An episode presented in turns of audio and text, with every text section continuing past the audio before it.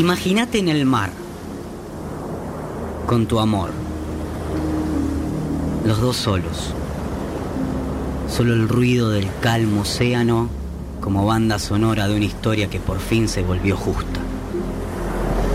Su mano acaricia la tuya y de pronto la paz te invade. Sos también la calma del mar. La temperatura es agradable. De esos fríos de mañana por salir el sol. Y ahí estás, contemplando el cielo desde su regazo, acostado sobre él, acostado sobre ella, con el silencio exacto para escuchar los latidos de su corazón en armonía con su respiración. Momento ideal para contarle lo mucho que le amas, para fumar un cigarrillo si fumás, para tocar una canción si sabes tocar la guitarra o silbarla, o tomar mates, o partir un chocolate en dos pedazos, o reírse, o qué sé yo, hacer nada, que se vuelve un planazo. Bueno, estás imaginando, amigue. Es hermosa la ficción. Nuestra psiquis es así de fantástica. Nos permite imaginar. Y podemos estar en el mar sin estarlo. E incluso podemos estar enamorados sin estarlo. El amor es una ficción. Imaginar tiene buena prensa pero nuestra psiquis también puede alcanzar el absurdo o inventarnos un mundo que no es, que a veces resulta fantástico, pero otras nos congela ahí, en la ficción misma. Entonces yo me pregunto, ¿y si nunca me enamoré y me mentí a mí mismo? ¿Y qué tal si me enamoro, que ya es una ficción, a través de otro mundo ficcionado como son las redes sociales? Más ficción. ¿Qué tal si las historias de amor que veo en el Instagram no son más que fake news? entre civiles, entre humanos solos, tratando de decir algo interesante. Y si contrato trolls que me digan qué linda pareja hacen, ¿me subiría la autoestima eso? ¿Eso afianzaría mi historia de amor? ¿Qué sé yo? La bocha me va a mil. Y hoy volvemos a hablar del amor en tiempos de redes sociales. Sí, otro capítulo. Bienvenidos stalkers, lovers, haters, amantes de las indirectas, de los palazos, aduladores de los posteos con frases de canciones, bienvenidos a aquellos que tienen una historia de amor virtual, como nuestro amigo acá Marcos presente, que nos va a contar cómo sigue su experiencia. Todos, entren a este espacio ajeno a la realidad, donde se juega nuestro ego, nuestra entereza, nuestra moral, nuestros deseos, un espacio virtual que no, no es esta columna de radio, ni este podcast, ni Spotify, ni YouTube, ni el Instagram, un mundo virtual llamado amor Bienvenidos al amor, paremos la bocha, esto es el capítulo 3 de Paremos la bocha acá en CQP Radio, obvio.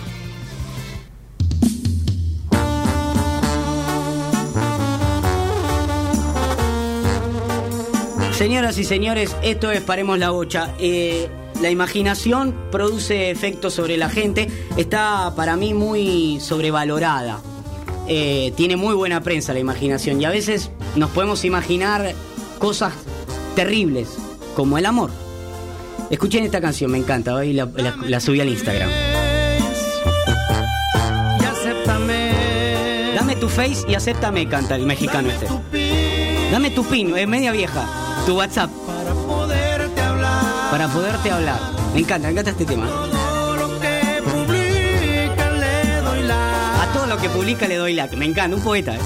tus fotos, yo me quiero etiquetar empieza lo enfermo, se quiere etiquetar en la foto. Si tengo, si tengo una notificación. Si tengo una notificación, yo les voy traduciendo. Quiero que se trate de ti. O sea, la única que quiere que le hable es ella. Guardé la foto que tienes de perfil. Guardó la foto de perfil. Es mucho, es mucho. Tus estados siempre quiero compartir. favor, no me dejes en visto. No le dejes. Porque mi corazón muere y mi espino lo dejes en R, que eso duele. Un poco más, un poco más.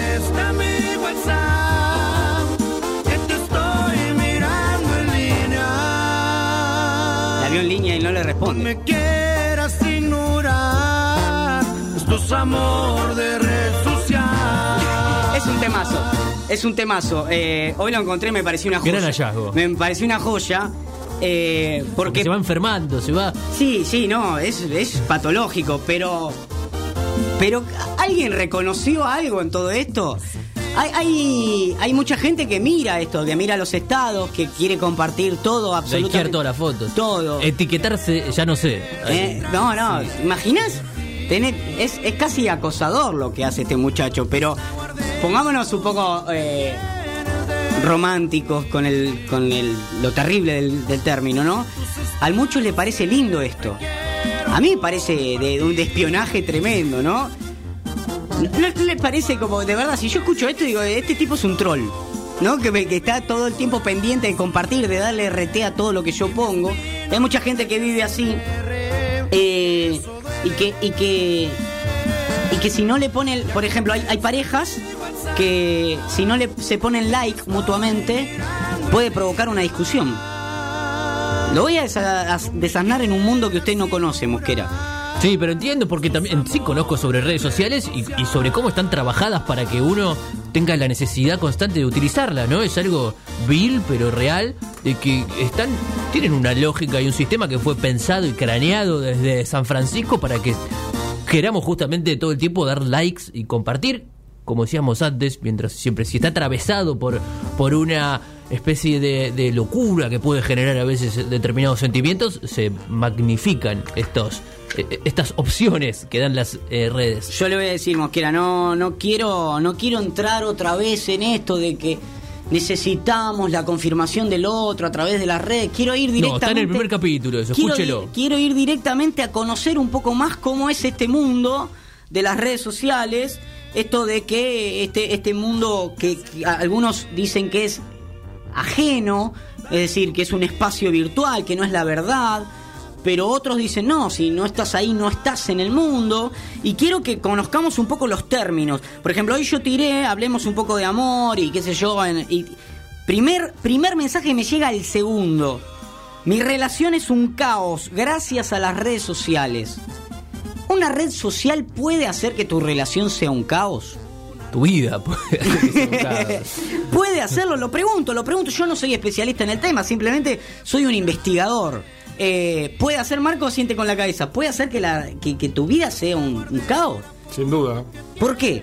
Y porque la adicción que produce hace que uno. Ya está, Sol, si la querés sacar de fondo, esa canción es horrible, me pareció divertida nada más, pero un rato. Eh, diga, diga, perdón, Marcos. Y tiene efectos similares a, a, a los producidos por la droga. ¿Qué viste? Este, este programa se va al fondo siempre. No, vaya, vaya, vaya. Perdón, eh, me, me, me puede continúe, acompañar. continúe. Está- que es ah, drogadicta igual que usted. Se han hecho estudios y que eh, miden los niveles. de- Los estudios, yo les de confío neuro- a todos no, los miden, estudios. miden la, encuestas. miden la liberación de neurotransmisores. No hay que creer tanto en las encuestas, eso lo aprendí No, no el fin de encuesta, Es un semana. estudio, un estudio serio. Dale, Mechi. Black. Mirror, última temporada, capítulo Sí. 2. Habla de eso, de toda la adicción que genera. Sí, No la vi, no la vi. Ojo que es un podcast. Yo no esto, lo- ¿eh? no, no. La última, saca todo el tiempo Black Mirror. No sé cuándo puede ser escuchado esto y por ahí la última ya es la novena. Claro, claro. Yo no. Black Mirror, tempo- temporada 3, Yo capítulo no lo 2. saco de ahí. No, cuarta ya, cuarta. Pero cuando uno postea. Vean todo Black Mirror y se fijan ustedes. se fija. Cuando posteas y, y controlas, la gente controla eh, si el posteo es mirado, si tiene likes y demás. Sí. Cuando uno recibe eh, los likes y demás, se libera dopamina el cerebro, que es una, una un neurotransmisor que genera placer. Básicamente, la misma- Bien, lo ¿eh? mismo que ocurre cuando aspiras cocaína, se libera dopamina. Sí. Entonces, por eso Tremendo. existe este placer inmediato que produce el ver que una foto, algo es compartido, es, que es linkeado, eh, likeado y demás. Bien. Pero además el caos que te produce que si estás en eh, la inmediatez de la red social. No podés, no puedes demorar en contestar, no podés, o sea, y eso produce cierto caos eh, en la vida cotidiana. Otra, otro comentario. Quise arrancar por acá porque me, me- me interesaba mucho primero pensar eh, eh, fuera de, de- lo que yo me- me manejo, ¿no? Porque yo tengo como cierto prejuicio, entonces, y a pesar de que me paso mucho tiempo en las redes, eh, soy como bastante cuidadoso con el amor en las redes. Entonces, eh, trato de... eh, ¿Usted qué dice, Mosquera? Me muero No, de no quiero- Mosquera, por eso lo miré a usted, pero le dije a Mosquera para, para callarlo. Yo, yo di- diría que no busque. eh, no- este muchacho dice que es un caos su, su Sí. relación por las redes. Bueno, No, la yo mía creo- no, la mía es perfecta. No, no, no. El, el Acá que- sí, un el- hombre fue. El hombre que citó ahí en el comentario Nico. Yo creo que eh, ese caos en realidad se contrapone a un supuesto relato de que tiene que haber un orden y una organización en una relación que es mentira ya. Por ahí las redes sociales potencian ese desbaratamiento, pero no, no crea que nada, que algo no va a ser un caos. Claro, exacto. Otro dice, a mí me gusta que me demuestren amor en las redes sociales, me hace sentir bien. Eh, Libera dopamina. a todos. Ves una línea, es lo mismo. No está solo ahí. este, claro, claro. Digamos, en general a, a las personas nos gusta que nos demuestren cariño, ¿no? Pero el tema es cuando las redes sociales son esa vía y que si yo te demuestro cariño por fuera de las redes sociales y quizás no te dedico una canción con una foto, estoy fallando Lo que en pasa- eso. ¿Qué pasa, Marco? No se enoja. No, nada, se o enoja. sea. Me enojo enoja, porque Marco. es una discusión eh, que he tenido. ¿Qué ocurre? La red, la- el- el- lo que uno expresa en las redes sociales, por que yo te, vamos, te expreso cariño a vos, no queda entre vos y yo, sino que la red social también lo expone a terceros. Y en muchas situ- situaciones y en relaciones que no son sanas, esa exposición a terceros es lo que se termina buscando y no la relación uno a uno. Entonces esa necesidad de... Otra vez aparece esto de mostrar a los demás, ¿no? En general, así como es presentar una pareja en, un- en determinados lugares, a familia, familia. lo- antes además, pasaba lo mismo. No me hablaste parte- durante la fiesta. No Claro. entramos de la mano. Es lo mismo, no, es- no es la búsqueda del. No venís a ver a del- mi tía. Del cariño, sino que los demás vean que vos expresás el cariño. Y hoy es a través de las redes sociales.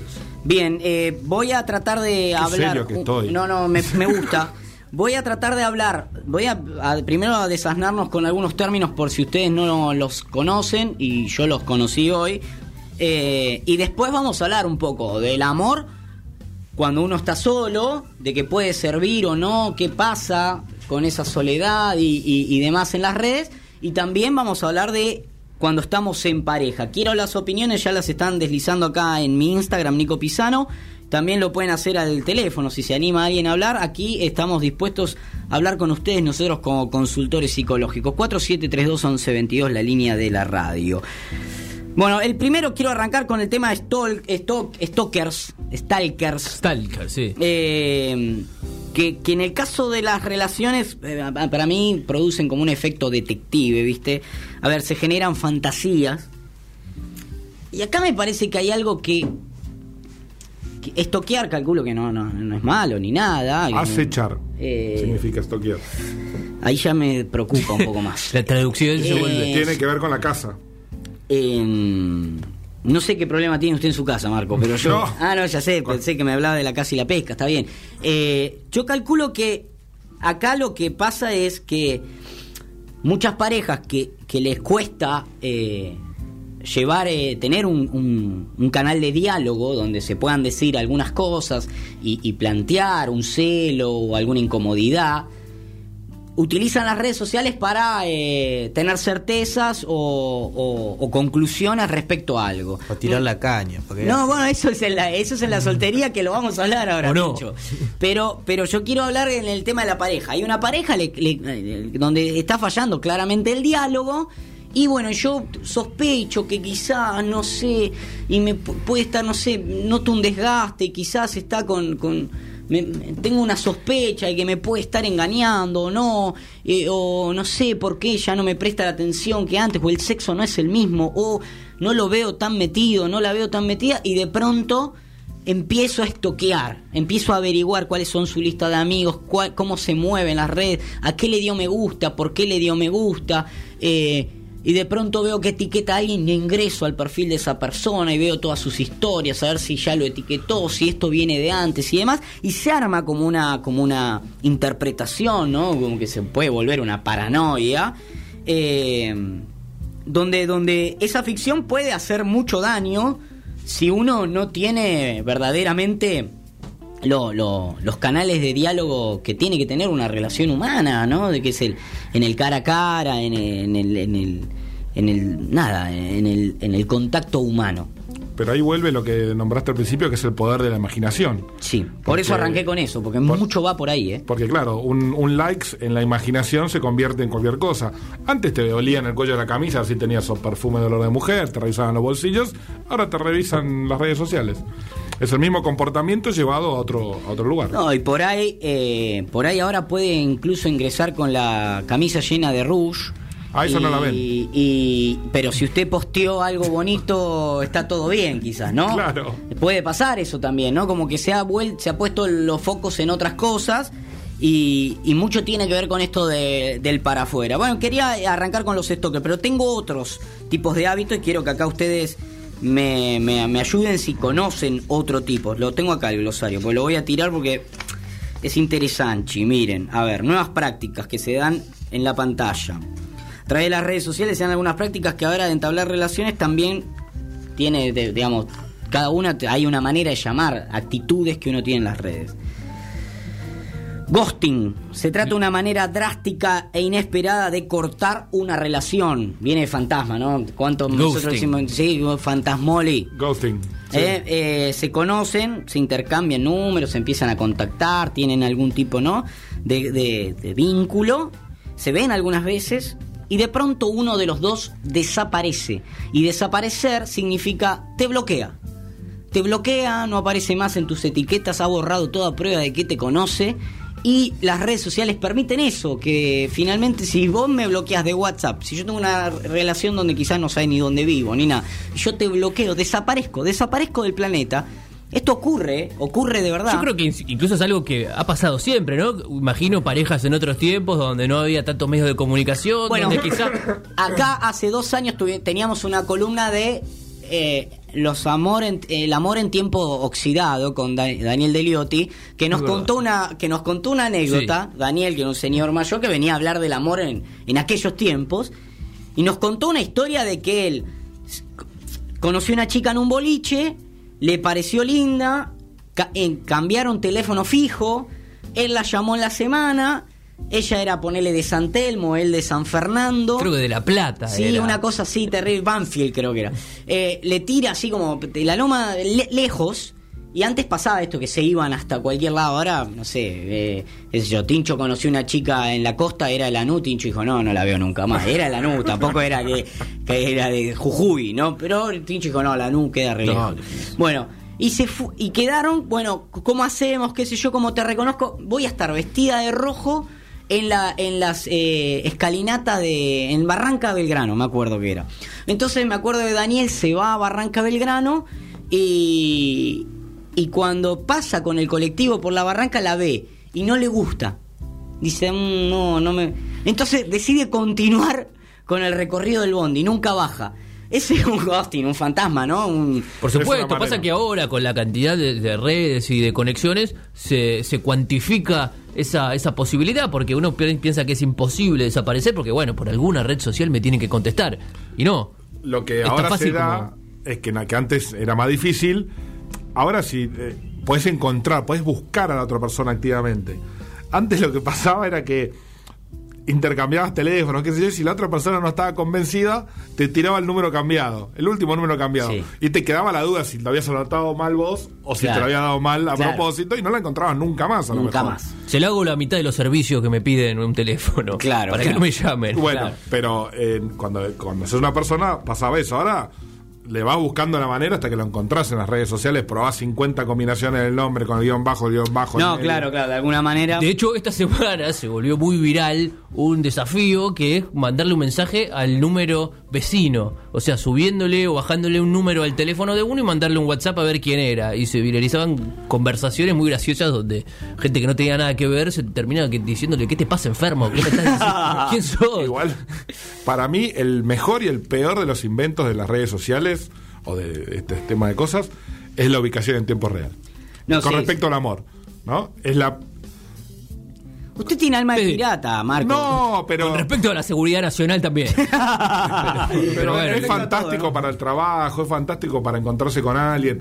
A Pero- Hitler le hubiera encantado ¿Con qué, con excusa le decís a tu novia, a tu mujer, que yo no, no te puedo compartir mi ubicación en tiempo real? No, claro, no hay chance. No hay ya chance. está la app que te la cambia, ¿no? Escúcheme, acá Romina está participando. Sil Acti dice: Ahora es como mucho virtual y poco contacto visual.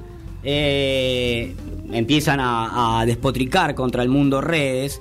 Eh, creo que mm, en las redes creamos personajes las personas.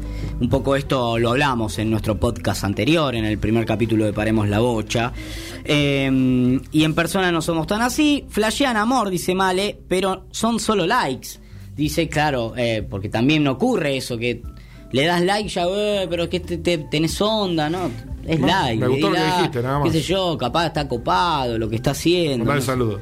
Eh, Valen dice crack Nico, bueno, eso no. El diálogo es fundamental. De ahí viene la llamada pareja, unión, amor, dice Claudia Mareco, que tiene que ver un poco con esto, eh, con que el, el diálogo es fundamental en cualquier unión humana. Eso es lo que nos aclaran. Quería leer algunos de los que están participando acá. Em, bueno, el fantasmita estuvo siempre, dicen ustedes, pero en las redes es como mucho más fácil esto de bloquear, como que me saco Es más brusco, además. Es más brusco, porque hay más, es un corte más abrupto, con más pos- posibilidades. Además, disculpa, volviendo al tema del- de la dopamina, produce el mismo efecto que el retirar rápidamente la droga. Tenés un efecto, digamos, en- a nivel neuronal de withdrawal, ¿cómo se llama? De cuando dejas la falopa. de De abstinencia. abstinencia. Bien, ok, a Mismo ver. efecto. A ver, eh, muchos, muchos despotrican con las nuevas generaciones, ¿no? Porque cuando nadie puede entender un poco cualquier fenómeno de los que ocurre en el mundo, se la- le agarran eh, Eh, sí, a los jóvenes, a los jóvenes, Por- claro, por el y pasado. que antes no pasaba, ¿no? Por eso también está bueno tener esta visión, porque enseguida dicen, esto es un típico ejemplo de que las nuevas eh, generaciones no no tienen compromiso. Yo, yo creo que hay un cambio, lógicamente, cultural, de que antes, bueno, eh, el, el- el término felicidad en el amor estaba más vinculado a la pareja y a la perpetuidad de la misma, al matrimonio, a la conformación de, de una familia que dure, lo- aunque, aunque sucedan las cosas más horrendas, te- tenía que Claro. sostenerse por sostenerse Per y se. eso, y eso estaba bien. Quizás ahora eh, el ser soltero, el ser soltera, eh, no, no está tan mal visto. eh, Relaciones múltiples, el poliamor. Exacto, exacto. La- la- las personas también un poco estamos despertando y, y calculo que se cuida mucho más eh, la autonomía y, y el amor propio y lo que eh, con los cuidados prudentes de no volverse un egoísta tampoco no pero el hecho de, de- de poder eh, priorizar los deseos eh, individuales y, y quizás no cada los, vez son no- más, quizás. no eh, los mandatos Cada vez están más liberados. bueno, en fin, yo no creo que sea un, un- un- algo de los jóvenes, sino que es algo propio de un, un cambio... Un cambio, sí, de paradigmas, de sí, tiempos. claro, de patrones culturales. Pero en fin, esto sucede desde antes, así que ghostings, tranquilo. Eh, to- eh, los fantasmas... Hay, los hay y los hubo Los- siempre. ¿eh? Eh, está conectado mi amigo Fer Chuberiera, le mandamos un mensaje hablando de fantasmas y otras y otras yerbas. Pero que también habla mucho de amor. Claro, él habla, él le encanta, él le encanta. Bueno, esto es cortar la relación sin dar la cara. No me parece un fenómeno propio de las redes, discúlpenme, No. pero le pusieron un nombre canchero en inglés y qué sé yo. Voy a ir al otro. Eh, escuchen este zombing, que viene de zombie. No lo tengo ese. ¿Eh? Ese no lo tenía, ¿eh?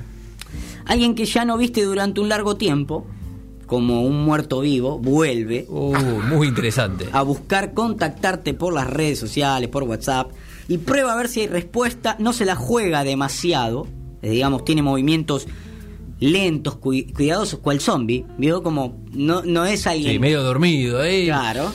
Pero asusta Eh, eh, y lo hace en forma virtual, solamente en forma virtual. Es el famoso muerto vivo. Ah, mira quién apareció. Alguien que de pronto se había olvidado, no sé, quizás estaba en pareja. Tampoco es nuevo. Estaba, tampoco es nuevo, dice usted. No. Ah, Estaba el zombie eh, de. No, yo creo que lo que sí se ha potenciado es la capacidad de, de archivo, ¿no? Del archivo, ya uno quizás no depende de la memoria o de un papel donde anota las cosas, sino que tiene un archivo permanente de relaciones y contactos Claro. eh, vivo y, y- y que uno pueda apelar todo el tiempo ante cualquier Supóngase, circunstancia. supóngase. Era la libretita. Supongas, claro, que uno eh, tenía la, la agenda allí. pero, a ver, supóngase que usted eh, está en pareja y se separa. Y un sábado abre y tira, digo un sábado como puede ser un lunes también, ¿no? Eh, abre y eh, le tira los recuerdos de Facebook. Y no necesariamente sea su, pareja, pero le tira en 2015 una foto y con, con una persona con, la, con la que usted tenía onda, se daba unos besos, iban a pasarla bien. Y de pronto dice, ¿cómo andará? eh, Jorge u Ofelia. Entonces le ahí le tira como un... Sí, pero no solo eso, sino que ahora es como una realidad aumentada de esa libreta donde uno no solo ve el nombre, sino que ve qué está haciendo y ve qué actitud tiene. Quizá, uh, mirá, justo hoy se fue de fiesta para algún lado, está en una actitud alegre, está demostrando determinada eh, personalidad ante las redes y eso uno lo puede. Te eh, peinas y salís para el lugar donde dice O- que Claro, Claro, tiene- sube la ubicación. Entonces vámonos al sábado. Sábado 23.48, el Facebook me recuerda que Amalia está... Estaba conmigo en el 2015, teníamos buena Sí, onda, entonces yo de pronto la busco en Instagram con tanta suerte de que la agrego y me agrega. O tiene las historias, o ni tiene las historias o- habilitadas, o tiene públicas. todo abierto, exacto. Entonces y está en el boliche. Me meto y dice eh, en, en cervecería Don Pindón Gambar. Y, Justo. y me meto porque hasta, hasta esa posibilidad no es la tecnología ahora que hago clic ahí Sí. o, o con el dedo, mire Sí. que yo ya soy Clic. antiguo. Toco con el dedo y se me abre un mapita de dónde Sí. queda la cervecería. A cuántos minutos. Y ¿A dice, cuánto estás? en auto 13 minutos. tira. Fantástico. Entonces de pronto decido perfumarme, qué sé yo, y salgo para... Y- oh, Y me hago el boludo en el... En el, El zombie. en el- en el- El zombie. entonces aparece ahí el zombie. Como zombie, ¿no? Porque no vas directamente. Aparece, aparece. Mira a ver dónde está. Ya tiene como dónde. A ver, se veía una maceta. Uno chequea. Dice, "E- esa es la maceta, debe estar ahí. Justo fue al baño. Sí, le, le te- ficha a las amigas. Claro, y te la encontré. Y te la encontré. Oh, ¿qué, qué hace? ¿Venís siempre? No, vengo a conocer, qué sé yo, a mí los sábados me gusta ir a tomar birra, vos bien. Vos, Estoy esperando un amigo. Aparece el zombie dando vuelta. Y quizás se juega una el carta. águila, que el son. Claro, está bastante más despierto. Es este. un carroñero, digamos. usted. Vista a, distancia. Estoy diciendo un zombie evolucionado, vendría a ser como los de Guerra. Mundial Z, vio que eran muy rápidos, que subían paredes, no son los de The Walking Dead, son estos unos zombies como más A- ATR.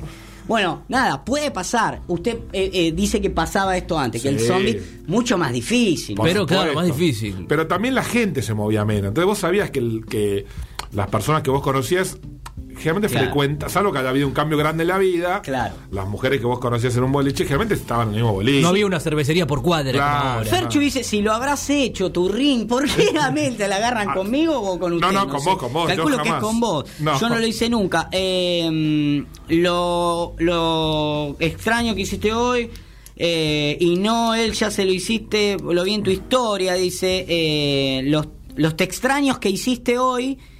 Eh, bueno, no entiendo muy bien, pero que vuelvan las cartas de amor. Dice, está bien que vuelvan las cartas de amor. Eh, los te extraños que hiciste hoy y no el ya sé lo que hiciste, lo vi en tu historia. Ah, ahí Ah, está, ahí claro. entendí. Ya sé lo que hiciste, claro. Si Al lo sé- sorprenderse y no, y no ir con las cosas sabidas. Hoy es así, ya sé lo que hiciste, claro. Y uno como... También eso corta, hablando de diálogo que dijiste antes, empieza a cortar las, los- las posibilidades de temas de diálogo. Porque Claro. cuando vos llegás a la noche a tu casa a encontrarte con tu pareja, Claro, ¿qué hiciste hoy? ¿qué hiciste hoy si ya lo viste todo por las redes? Ya lo vi. ¿Qué querés que te cuente? Ya lo conté. Lo que, lo que viste. Ya lo conté. Eh, a mí, a mí mi, mi pareja me dice, wow, ¿cuántas cosas hiciste hoy? Pensá que estuve seis horas en el sillón, seis horas clavada en el sillón, pero subí historias, yo subo historias viejas, a mí Sí. me gusta refrito. Entonces, ¿qué, qué hacías en ese... Tranquilo. Muchas veces lo hago incluso para engañar a mi jefe que estoy en el trabajo. Pongo tarde de radio, por ejemplo. Yo no estoy en la radio.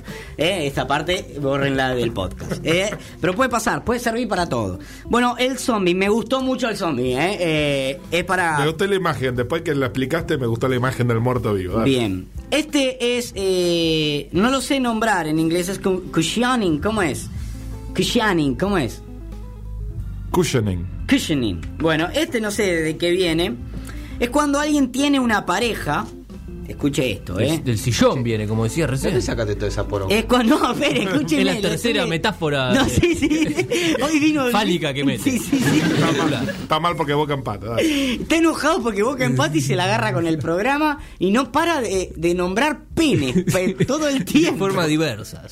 Escúcheme, es cuando alguien tiene una pareja, pero también sigue en las redes, teniendo contactos, tipo tiene dos o tres puntitas que pueden, El colchoncito. Es como tener el colchón. pueden pasar como meros amigos, pero los tiene ahí como si corta la relación, El plan B. a esta ¿ves? a este nunca lo dejé de seguir a este como que no es que después este este me encanta porque no es el el, el el que, viste, cuando vos cortás y salís como al asedio a seguir a 20 personas, como le pasó a Tincho, que de pronto un día yo me conecté y decía Tincho, Tincho, Tincho, Tincho, Tincho. Era una catarata de gente. Le dije, despacio, campeón, despacio. Había empezado a seguir un montón de gente. No, no está bien eso. Pero este, el, el Kajenin, como es que es? Cushioning. El Kajenin, te sigue dos o tres, pero en pareja, como que va tirando, va minando el campo por las dudas. Entonces, como, mirá, yo siempre fui- yo siempre la Es seguí. el colchón de seguridad. Tenés un colchoncito que mantenés. Lo va, como. Que lo vas, jardín lo vas- que va claro, lo vas- regando. lo vas regando. Co- cush- eh, es colchón. Sí. Es un colchón de seguridad. Por las dudas, lo mantenés ahí. Es que es el- el- como un canu, tener un canutito. Como un canutito. claro, Ok, un canutito bueno. de, de contactos. Bien, eh, como, como no, bueno, eh, en, en- como si en, en, en su momento de libretas, su- usted se pone en pareja y, y- y su pareja le dice, bueno, ya Marcos, esta agenda llena de, de, de personas con las que vos pretendías salir, quiero que la tires. Pero te quedan en la cabecita 5 o 6 números usted que le mandas un mensajito. O los tenía tipo anotados, pegados al teléfono como Rafael heladera. Y, y usted sabía que ese era de otro lado, pero usted lo tenía anotado así. Sí, como cuando agarras el teléfono de alguien y tiene, no sé, siete contactos de plomero. ¿Cuántos plomeros? Claro, claro, claro, Andrés es Cagenin- Carlos es Carla. Exacto. Carlos Plomero. No, flaco. ¿quién Es raro eso, ¿no? Claro. Mucho papi fútbol, no hay mucho contacto. Fútbol cinco, sí. Hay mucho contacto con fútbol 5, un deporte que se juega de 5 y hay gente que tiene agendada más de 30 personas. Claro. Raro. Si son 5 los que juegan. Pero puede pasar, puede pasar. Eh, y fíjese qué idiotas que somos, que nosotros hacemos siempre eso y no le conocemos una a las mujeres, ¿no? Porque el del hombre es el de papi fútbol. Yo no sé cómo hacen, las mujeres claramente No necesita. no necesitan, lo debe agendar. Jorge el que me cojo, así. Pero vos no te das cuenta, boludo. Porque son vivas, vos no te das. Nosotros somos idiotas y le ponemos Carlos Papi Fútbol. Y es evidente que Carlos Papi Fútbol es rarísimo. No te va a llamar, Esto- aparte. No, no te va a Olvídate, esto está no, no. Y Carlos Papi Fútbol te va a llamar cuando estás con ella. Y, y- y Jorge el, el que me cojo no llama, No llama. Cuando no vos, llama. vos cortás con tu pareja, con tu pareja mujer, Sí. tenés que empezar a remar de vuelta y sacar el colchoncito, y qué sé yo. Cuando tu, tu pareja pone en la red que cortó la relación, olvídate, a los 30 segundos a ella le entraron 50 Claro, mensajes. sí, ¿entendés? eso pasa, eso pasa. Es, es distinto. es ¿Qué distinto. pasa? Bueno, este es otro que es parecido al Kajenin. Léamelo, Marcos, porque los nombres, la verdad, es difícil. Breadcrumbing. Esto es dejar No, migajas de pan. Es como. Claro, es parecido, este es parecido, pero vendría a ser como... Si no se popularizaron aquí porque no lo podemos pronunciar. No, Claro. claro. Es similar al anterior, Natal sabe dónde mierda lo sacó. pero no, no, estos son términos que se están usando. Como lo indica el nombre en inglés, una persona tiene a otra tirándole migajas de pan, como bien Lo dice mantenés Marco. con poquito. Es tenerla ahí en la mano, pero si se arruina el plan principal.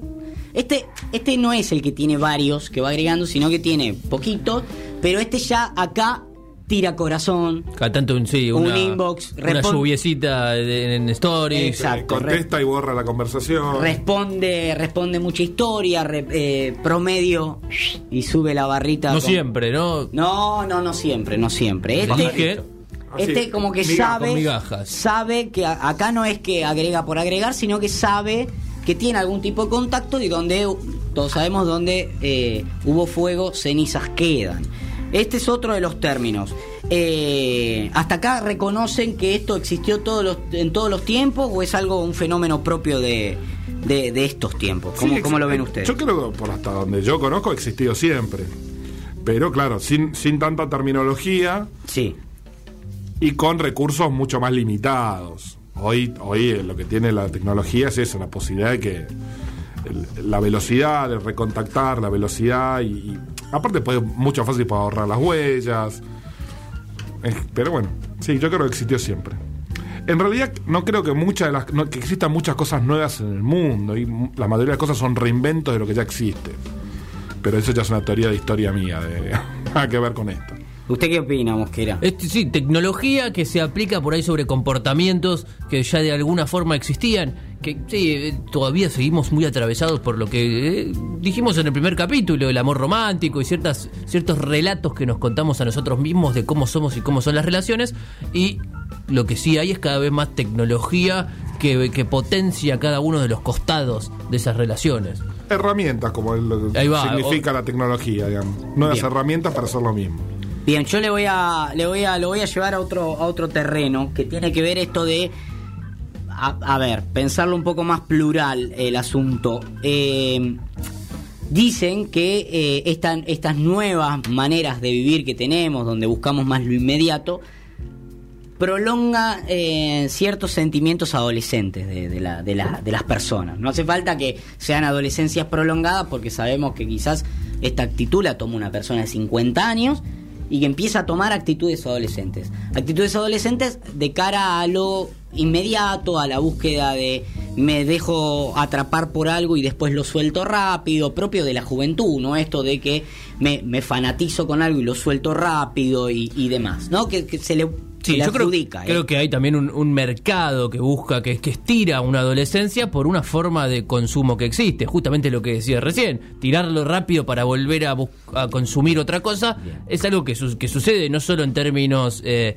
de Bien. relaciones, sino materiales. Entonces se estira esa ado- adolescencia por ese exceso de consumo que se busca. Bien, yo, Yo- creo, eh, acá en este caso, perdón Marcos, en este caso no creo, como dicen estos autores que estuve leyendo, que sea un término de, de etario o algo que, que refiera a que somos más o menos adolescentes, sino que somos más o menos consumistas, porque también en la sociedad del consumo en la que vivimos nos ofrece esto de eh, que todo sea descartable, de que podamos reemplazar un producto rápidamente por otro. Una cantidad, una oferta ilimitada de ocio, de Y a- y- relaciones. Exacto, y- y así se, eso se lleva al, al campo de, de, la, de las relaciones humanas también. No quiero mezclar columnas, pero una de las tareas del gobierno mundial es la hacer que la Me gusta, me gusta que usted ponga también su No, aporte. no, porque el- la, el- la idea de, de mantener una población adolescente en cuanto al comportamiento tiene que ver con lo que dice Matías, a potenciar el consumo.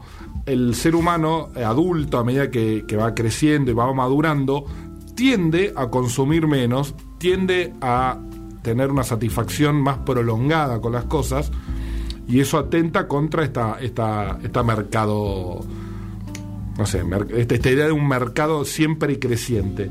Entonces lo que se busca es potenciar el proceso que dure más largo la, la adolescencia. Lo digo yo como un adolescente que está terminando su adolescencia, ¿no es Sí, cierto? sí, sí, sí. No tengo certificado. tengo un certificado que dice que estoy terminando la adolescencia. Y, tiene, y eso permite que el consumo y el mercado crezca de una manera más grande. Y, pero sí, y yo no se lo atribuiría solo a lo, a lo etario como innato, sino que también, El comportamiento, no, no a la edad, digamos. ¿no? claro, el- pero también hay como otras generaciones que fueron cruzadas quizá por otros lineamientos más, más estrictos en cuanto a determinadas instituciones, como el matrimonio, la familia y demás, que por ahí contrarrestaban. En un momento el, mercado se agotó, se tuvo que expandir y empezó a, corroer esas, eh, esas, esas, esos cimientos sociales que, que, dominaban. Bien, eh, la- las formas virtuales de relaciones eh, facilitan el encuentro, según los especialistas, pero el desafío está en el encuentro mismo después, ¿no? Porque es muy, eh, digamos, existen también términos, y en estos no me voy a meter tanto porque quizás no es el, en el campo específico, pero por ejemplo, en la sexología y demás, términos que tienen que ver con el sexting o, o, eh, que tienen que ver con el tema de las fotos, el tema de la virtualidad, el tener una relación a través de, seducción y de contacto a través de, las cámaras y demás, que, está buenísimo, pero que eh, encuentran un límite cuando ya el deseo de encontrarse con el otro eh, es, es demasiado. Y allí surgen los miedos del encuentro, porque quizás eh, no estamos preparados para el encuentro humano. ¿Sí? Y, hay- y el paso y es que el paso de lo virtual a lo real propone un montón de desafíos nuevos. Porque uno tiende a imaginar y a crear eh, también el- a, a la persona que está del otro lado, primero lo que uno muestra. Sí. Eso ni hablar, nosotros Segundo estamos que- mostrando la mejor versión de nosotros en las Nos- redes. claro, y de la misma manera no somos eh, idiotas y si nosotros mostramos lo mejor, asumimos que el otro también muestra lo mejor. Eso no lo sé tanto. Yo creo que el otro es así. Entonces, el, cuando Y entonces me esfuerzo para todavía mostrar aún facetas mejores de mi vida y el otro calculo que está pensando lo mismo, pero yo no me lo planteo. Y dejemos de lado esa, eh, digamos, supongamos que el otro es más honesto que uno. Y dice, bueno, en el encuentro real se pone en juego la totalidad de, de- de mi persona, no solo lo que soy capaz de mostrar Totalmente. a través de unas redes. Totalmente. Y eso propone un desafío y es la razón por la cual en general, eh, como decimos, es el encuentro el donde se pone en juego eh, qué va No, a y, apa- aparecen miedos, ¿no? Como el miedo a, desilusionarse, el miedo a, a que al conocerlo no sea lo que uno espera, o, o que, Ah. eh, o que el otro se desilusione de mí, sobre todo ese, ¿no? Ese- ese En- seguro. En tiempos de baja autoestima, ¿no? Eh, entonces, bueno, esto eh, im- implica a veces todo el tiempo estar... con ese temor latente de conocer a un otro y qué sé yo, y preferir que todo se lleve a campo eh, de la virtualidad, donde uno se Se- mueve, Sentimos que tenemos mayor control. ¿no? donde uno se mueve con mucha más confianza, con, con mayor impronta, eh, con, no sé, como con, con mejores armas. con menores posibilidades de rechazo y de, y de tener que enfrentarse también a, lo- a las partes negativas de uno mismo. Porque Y que si uno quiere, de última, eh, utiliza el ghosting Y desaparece, desaparece, ¿no? Sin tener Hacerlo- que dar la cara. Una vez ya sentado en la mesa del bar es mucho más difícil y qué sé yo, la culpa debe ser mayor. Esto de hay, eh, hay gente que hace ghosting en el bar. No, sí, que dice, se levanta, voy al baño y Eso es ghosting. Sí, lo hemos En- visto. En tiempo real. Lo hemos visto. En fin, tiene que ver con todo eso. Hoy el desafío creo está en no... A la hora de tener una pareja, que todo no vaya ni de un lado ni del otro. Creo que hay concesiones y negociaciones que uno debe ir teniendo, como por ejemplo esto de, bueno, tampoco sigas a todas las que vos quieras y qué sé yo, porque, porque quizás eso me hace mal a mi autoestima y uno debe entender en qué paradigma se está manejando, pero tampoco el otro extremo donde, eh, bueno, de pronto yo te controlo, pasame la contraseña de tus redes, quiero saber lo que haces, por qué haces esto y lo otro. Yo, ustedes saben que me pongo siempre la bandera de, de, de- casi le iba a decir del libertinaje, pero no es así. Le iba a decir de la libertad, porque, porque a mí no me gusta ni siquiera el, el- el planteamiento de uno, de uno de esas aristas. Pero entiendo que las personas que han triunfado en el amor, yo no lo soy, por eso no quiero, no quiero dar No, ejemplo de no nada. es un lugar para triunfar el amor. Eso me parece que, que ya está. ¿Qué eh, le pasa, Martín? transversado. Yo sé que este podcast es atemporal, pero mientras lo estamos haciendo en vivo, estaban ocurriendo cosas en el fútbol y Martín se enoja porque, bueno, van pasando cosas. Sí. Eh, es decir, eh, bien, Mosquera, ahí agarró una de las, de las patas interesantes. No es un lugar para triunfar. Claro, no, no es un lugar para triunfar. Bueno, pero uno, yo hablo de triunfar como un estado de bienestar que eh, a veces cuesta encontrar. Cuesta encontrar. En general cuesta encontrarlo y no sé si lo va a encontrar alguna vez. Y mucho menos si uno le cuesta su propio estado de bienestar, imagínese compartiéndolo con otro. Claro, por eso, por eso. Es mucho más eh, difícil. Por eso le- ahí revuelvo al primer comentario que hablaba sobre el caos que le generan las redes sociales en sus relaciones. Bueno, de eso se tratan las relaciones, creo, ¿no? De caos y conflicto. Visto en forma positiva también, ¿no? Como el cambio constante de, de- de ánimos y estados. Bien, Mosquera, usted me acaba de dar un ejemplo muy claro. Yo hablaba esto de que no me. No quiero dar ejemplo de cómo triunfar en el amor. En realidad iba Claro. más por ahí. Porque de pronto yo me sentía mal. Iba a decir, porque yo no lo sé. Pero ahora usted me acaba de aclarar que en realidad no lo sabe nadie. No, nadie. Entonces ahí me, me ha dejado un poco más aliviado, debo decirle. Pero esto, esto ocurre, ¿no? Y, y es, es importante entonces entender esto de los equilibrios también, de negociar un poco, de poder entender que al otro hay cosas que quizás le pueden afectar su autoestima o no. Yo y- creo que entender al otro es Pero va- pero la única va- clave posible para eh, perseguir de forma viable un, un bienestar en general, Claro. ¿no? Tratar Sí, de comprender sí, al otro en todo sentido, el amor es uno de ellos. Bueno, y, a- y allí habilitar los canales de diálogos eh, interpersonales que, que tienen que ver un poco más con, con esto, ¿no? De poder plantearle al otro de cuáles son mis- las cosas que yo siento y bueno, y ahí llegar a la negociación a ver si verdaderamente se puede llevar a cabo ese vínculo o el otro tiene pretensiones que yo no puedo satisfacer o no lo puedo ayudar o, o no soy quien pueda explotar eh, eh, e- e- esas, esas, esas maravillosidades que el otro tiene, ¿no? A veces no se puede, no, No se, se puede. puede. Pero está bueno siempre resolverlo en, primero en términos humanos y después verlo que las redes sociales sean parte de ese vínculo. Es decir, bueno, mirá, así me comporto yo, vamos dialogándolo, pero no diálogo, menos, mucho menos por inbox, imagínese discutiendo con la pareja por inbox. ¿Qué, qué pusiste? No, mirá, te contesto por acá, es una locura. Pero muchas parejas lo Sí, hacen. pero ¿eh? son formas de, No, de y otro- diálogo. Yo no quiero poner en una línea No, diferente. Y, otros lo Eh, hacen, otros lo hacen a Es través, peligrosísimo. a través, de- lo hacen público directamente. Peligrosísimo porque aparte queda escrito, no, no, no. Lo hacen público, yo he discutir visto. por mensaje. Yo lo, lo he visto. Entiendo a dónde va usted, Mosquera. Entiendo a dónde va. Yo lo que trato de decir es que hay equilibrios. Usted tiene que tratar de buscar. Yo sé que el contacto humano eh, puede llegar de diversas formas. Claro. ¿No? Estamos de acuerdo. De hecho, yo traje para cerrar. eh, De hecho, a veces se puede pensar mucho mejor eh, vía un mensaje que, en di- eh, que cara a cara, Totalmente. donde uno por ahí dice lo primero que se le viene a la cabeza y, y por ahí no está. Totalmente. Bien. Pero no todo debe ocurrir en el, en el No. marco de mensajes de texto, ni quizás todo hay que decirlo cara a cara, ni quizás todo Claro. eh, hay que hacerlo a través de las redes sociales. Por eso hablo de equilibrio, ¿no? Pero yo traje un fragmento de la película Her, porque a mí me gusta, la otra vez la cité, pero no, no pude, no pude meterlo, y, y me parecía que valía.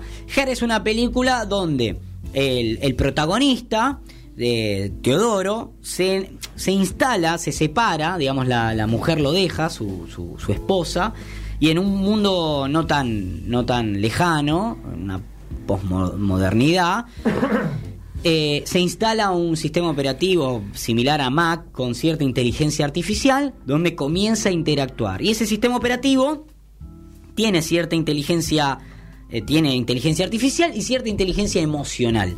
Entonces puede comprender cuáles son las necesidades de Theodore y entablan una relación. Y Theodore se siente muy contento porque claramente está respondiendo a sus necesidades ese sistema operativo, eso es lo que plantea la película, pero vos lo vivís como una historia de amor eh, genuina. Que en cierta forma yo siempre planteo y todos me dicen, ah, lo vivís como una... Yo digo, es una historia de amor genuina. Porque al fin y al cabo la ficción que él se está creando tiene que ver con el amor. Él siente amor por ese sistema operativo. La ruptura ocurre cuando él empieza a ver que él lo plantea en su círculo social, al principio se ríen, y hay una amiga que no lo juzga y que de hecho está teniendo una relación con un sistema operativo con personalidad de hombre que eh, lo toma como un amigo y qué sé yo. La cosa es que en un momento de la película esos sistemas como que colapsan y se reinstalan. Por lo tanto, esos, esas inteligencias necesitan ser reinstaladas y comenzar de cero. Y se van. Se pierde toda la pierde, memoria. lo- se lo- pierde todo lo construido. historial. Y este Te- eh, Teodoro había tenido hasta sexo virtual con su sistema operativo. Y, y ahí es donde él se empieza a, a replantear un montón de cosas. Y, y ve en su amiga también como le rompió, le rompió el corazón su sistema operativo y toma la decisión de escribirle una carta a su ex mujer.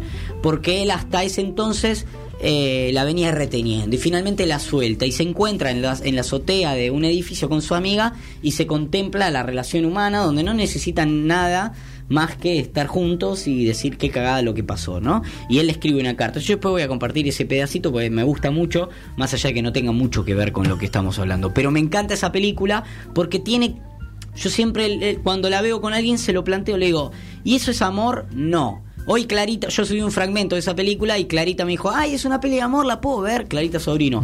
Y le dije, sí, Clary, mirá que no es una de las típicas, pero para mí es una de las películas de amor más lindas que hay. Y me dijo, ay, qué bueno, ¿por qué no es típica? No, no hay, porque no sé, no hay un héroe y un villano, qué sé yo, está planteado de otra forma. Y, y, y nada, y, eh, habla de las vicisitudes humanas y todo lo que vos quieras, pero de otra forma. Clarita me dijo, "Y la va a ver, después me lo iba a comentar. Pero para mí es una película de amor. Y porque habla de eso, de la ficción del amor. Marquitos Mawich está viviendo una historia de amor, nos contó en nuestro podcast anterior que usted tenía una relación a distancia con una chica de Chile. Había tenido. Había tenido. ¿Y qué pasó?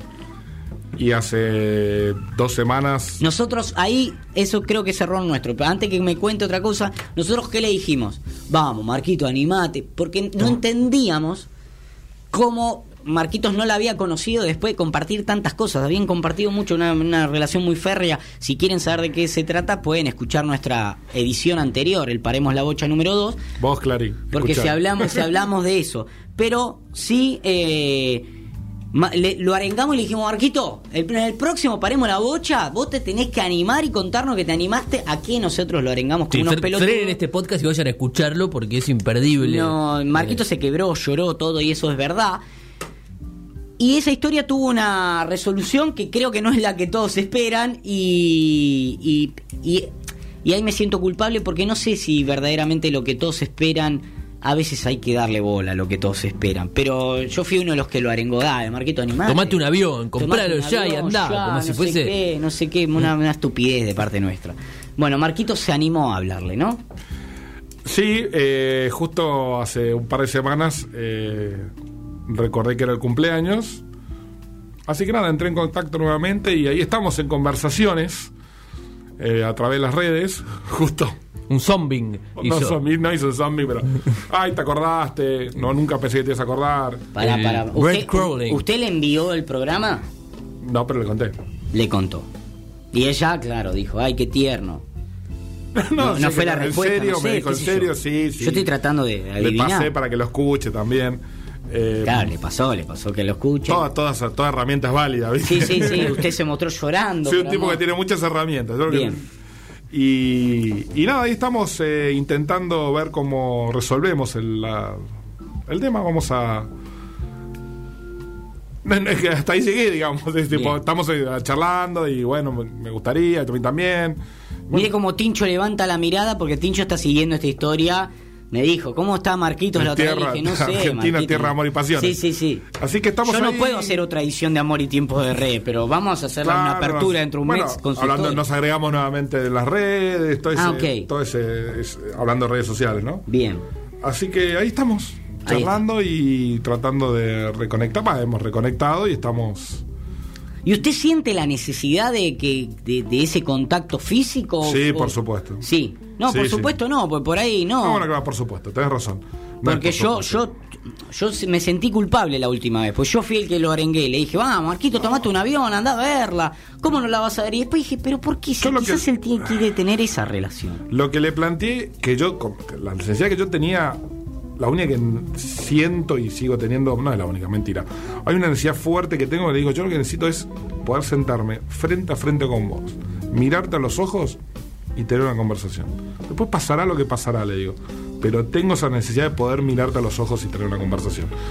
Pero eso es una necesidad mía, digamos, Claro. ¿no? Digamos, de, de pasar esto Y se que lo decía- puedo decir usted, decirle, mira, quizás no es una necesidad sí. tuya. No, no, ella, ella también coincide. No, y, que- y que está arraigada también en que uno ha experimentado eso en distintas oportunidades, entonces tiene por ahí eh, en la tradición o algún sentimiento interno que dice que de esa forma uno alcanza sati- satisfacción o que llena algún vacío, no sé. O que concreta O que algo. concreta No, algo. Como o- que nos explicamos a través de esas experiencias preexistentes. Y los dos coincidimos que, que en esa necesidad de, que- de- en darnos cuenta que esto no termina de, de, lo- de lograr transmitir lo que uno piensa, siente de una manera completa. Que hay como una limitación en el canal de comunicación. ¿no? Obviamente que es, es muy útil, permite eh, llegar en otros momentos, la distancia, eh, es, es atemporal, digamos, en el sentido de que uno puede esa- estar conectado todo el tiempo, pero tiene una limitante que tiene que ver con esto de, la- de escuchar la voz no a través de un micrófono, por ejemplo, ¿no? que tiene un sonido distinto. eh, que la mirada sea no esté no esté Mediada, mediada por filtros por pantallas eh, después y estaban todos estos miedos que, que vos nombraste antes pero bueno, creo en, la- que, en que el canal es excelente, que tiene una herramienta, es una tecnología, como dijo Matu, pero que no es completa. No, no, no, no tiene la totalidad de la experiencia que significa una relación humana.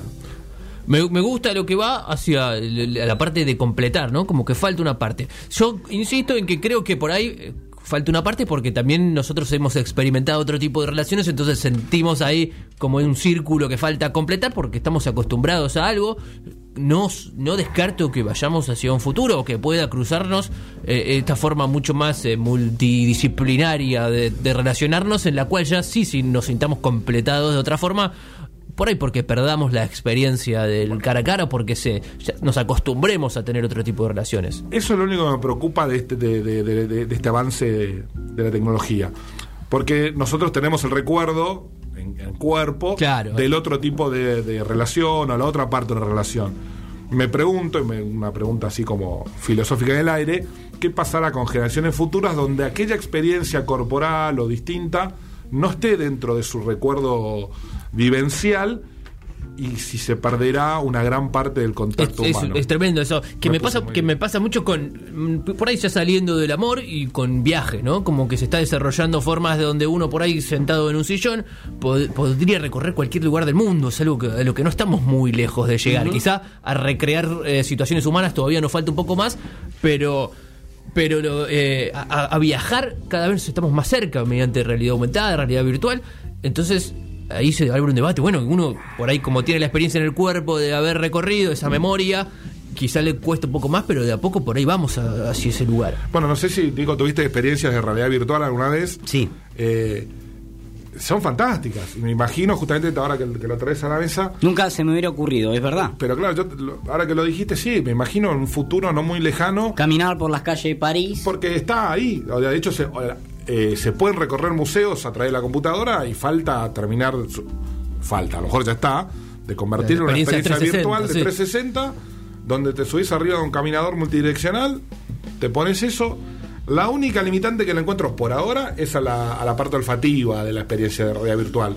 El resto está porque con, con- hay, hay tecnología de, de guantes y demás que, que transmiten sensaciones. Fantástico para aquellos turistas que quieren conocer el riachuelo, ¿no? Porque La experiencia eh, sensorial. Lo pintoresco del caminito sin olor. Lo, lo único, claro, lo único malo que tiene lo evitarían, ¿no? Quien pudiera. Bueno, no, eh, eh, está, está bueno, está bueno esto, ¿no? Como trasla pero trasládalo a, a las relaciones humanas. Hay un montón de experiencias que hoy pueden, que, que podemos tener. Si nos queda todavía esto de lo sensorial también, desde algunos aspectos. Desde Y, algunos y- aspectos. y voy a spoilear un poco porque Mechi comentaba, ya no me acuerdo si en la previa del podcast o durante el podcast, un capítulo de Black Mirror fue durante el podcast, ya lo recordé. No me acuerdo, no sé si era el mismo, pero, pero hay uno de la, de la cuarta temporada donde dos amigos eh, empiezan a jugar a un juego virtual de PlayStation con, con personajes de lucha a un nivel, eh, cada uno de su casa, en una eh, con un con una tecnología Sí. que te permite uno meterse 100% ahí en esta especie de realidad virtual. Y en vez de pelear, terminan teniendo una relación, eh, incluso cada uno eh, Sexual. sexual, claro, porque cada uno había uno que tenía no es ni siquiera se rompe, no lo puedo describir porque se rompen los límites de nuestro entendimiento, porque es- son dos amigos eh, hombres, uno que juega con un personaje femenino, otro masculino, en un juego que supuestamente es de lucha, de, de pelea. Es el Mortal Kombat, pero. Es el Mortal Kombat, exactamente, y termina teniendo una relación sexual en el juego y que después buscan recrear cara a cara. Perdón por el spoiler, no me importa. Sí, sí, no me sí, está cosas, muy bien, pero mírenlo porque, lo, lo- porque está bueno. Eh, en el- y en el juego se encuentran y tienen relaciones sexuales des- desenfrenadas y en la realidad no lo intentan evitarlo y cuando lo buscan en el cara a cara no sienten nada, no, no encuentran esa, sensación que sí encuentran en el juego, en esa recreación mediante esos personajes que utilizan. Entonces eso desvirtúa y des- desbarata toda nuestra eh, moral, nuestro entendimiento, nuestras relaciones. Y un, pozo, un poco pasa también en, en la otra película que me parece fantástica, eh, Ready Player One, Sí, claro. Sí. donde la chica de una de las personajes no quiere encontrarse en la realidad con, con el, con el otro personaje porque no recuerdo bien si tenía una mancha en la cara o si había tenido un accidente o algo por el estilo y, se- y- y que no quería que esa imagen la tuviese la, la otra persona.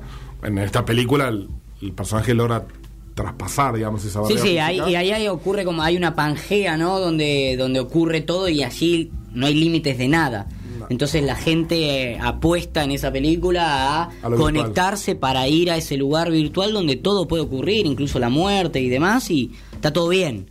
Eh, entonces la gente paga y utiliza todos sus recursos para comprar recursos dentro de lo virtual, porque allí es donde ocurren las cosas sin límites, ¿no? Como en la vida real, que es un embole. Claro. Eh, fantástico, ¿no? Los planteamientos que se nos están haciendo.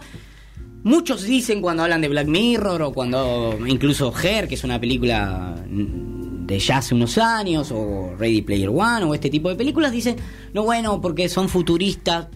No falta nada, chicos. Yo creo que en realidad no, ni siquiera redes son sociales- futuristas, sino que son eh, amplificadoras de último. Claro. ¿No? Pero magnificadoras de, de situaciones. Pero ya está ocurriendo, digamos, que todo ese cambio paradigmático. Estos chicos tienen 10 años. Claro. ¿Cuánto cumplió Facebook? ¿15? 2005, sí. Sí, pero el- la utilización. 15 años. La utilización en Argentina de las redes, 10 años tiene. Bueno.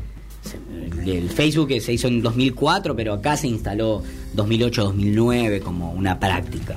Por eso la velocidad eh, hace que ese futuro no sea tan lejano a lo mejor.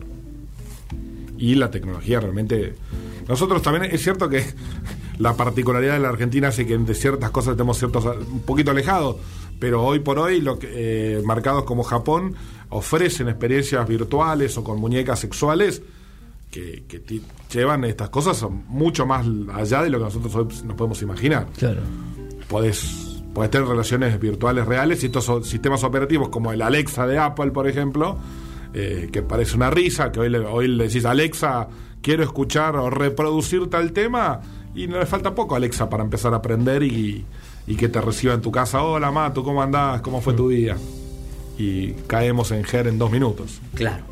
Claro, bueno, acá en GER lo que sucede es que eh, uno logra empatizar con todos los personajes, incluso con el sistema operativo, y cuando ocurre este gran apagón, eh, también se da cuenta de de que, de que de cuán frágil era esa virtualidad también porque se plantea ese escenario no todo no todo es eh, color de rosa en lo virtual sino que está, está, dentro de un manto todavía un frágil. Por esto este- estas diferencias que todavía tenemos de, paradigmas mandatos y formas que tenemos y, y lo nuevo y demás y que bueno todavía este cambio que lleva 10 años todavía no es tal como para poder analizarlo verdaderamente como como como fenómeno. Eh, y, al personaje le sucede algo, que es que él, él se está se está olvidando de su expareja y cuando consigue esta relación muy rápida, muy inmediata con el sistema operativo propia de las nuevas tendencias, eh, se olvida de su ex. Como, bueno, ya está, ya la superé, ¿no? Como algo súper fácil. Venía recontra de luto, plac. Y se enamora en un segundo de forma inmediata. También porque este sistema operativo respondía muy rápidamente a sus necesidades. Cuando este sistema operativo se cae, se le vienen todos. Y, y no extraña al sistema operativo, sino que extraña a su ex, a la relación humana real. Enseguida él empieza a hacer el luto verdadero de su pareja, de su pareja real, su pareja humana. No, no, no está haciendo un luto del sistema operativo. ¿Se entiende? Sí, sí, Sí, perfecto. Entonces la virtualidad desaparece y también desaparece todo lo que él vivió y comienza el luto. Él en esa parte eh, le escribe una carta que a mí, a mí me encanta, donde, donde le, le escribe a Catherine. Y, y le dice, son tres rengloncitos, pero le dice algo tan real que a mí, a mí me hizo romper en llanto una, dos, tres, cuatro veces. Y cada vez que la veo, porque además él decide escribirle una carta. Eh, le, voy a leer ese pedacito de la, de la carta que le hace Theodore a Catherine porque me gusta y con eso creo que, por lo menos para mí, ya está más que terminado este Paremos la Bocha. Él le dice, querida Catherine, he estado sentado aquí pensando en todas las cosas por las que quiero disculparme. Todo el dolor que nos causamos mutuamente. De todo por lo que te culpé. Todo lo que necesitaba que fueras o dijeras. Lamento eso. Siempre te amaré. Porque crecimos juntos y me ayudaste a ser quien soy. Solo quería que supieras que siempre habrá una parte de ti dentro de mí. Y estoy agradecido por eso. En quien sea que te conviertas y donde sea que te encuentres en el mundo, te envío mi amor. Eres mi amiga hasta el final. Con amor, Teodoro. Enviar. Y la carta se envía. Y yo no te miento, se me pone la piel de gallina porque es tan simple. Pero es un duelo y es una resignificación de una historia de amor real.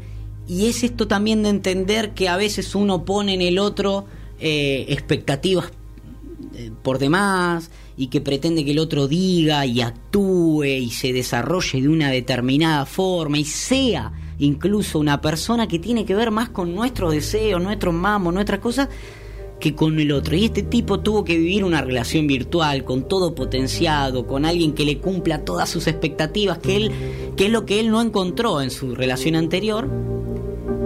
Y así todo, cuando eso se rompió, pudo darse cuenta que no se trataba de expectativas, no se trataba de que el otro cumpla con las necesidades, sino que se trataba de una relación humana. Y se sienta en ese techo y por primera vez entre él y su amiga que lo está acompañando en ese luto, logra comprender y ser comprendido. Y eso lo logra con un humano, sentado al lado, en silencio. Y para mí es una de las eh, reseñas cinematográficas más maravillosas de lo que es un encuentro humano. Al fin y al cabo, en eso andamos.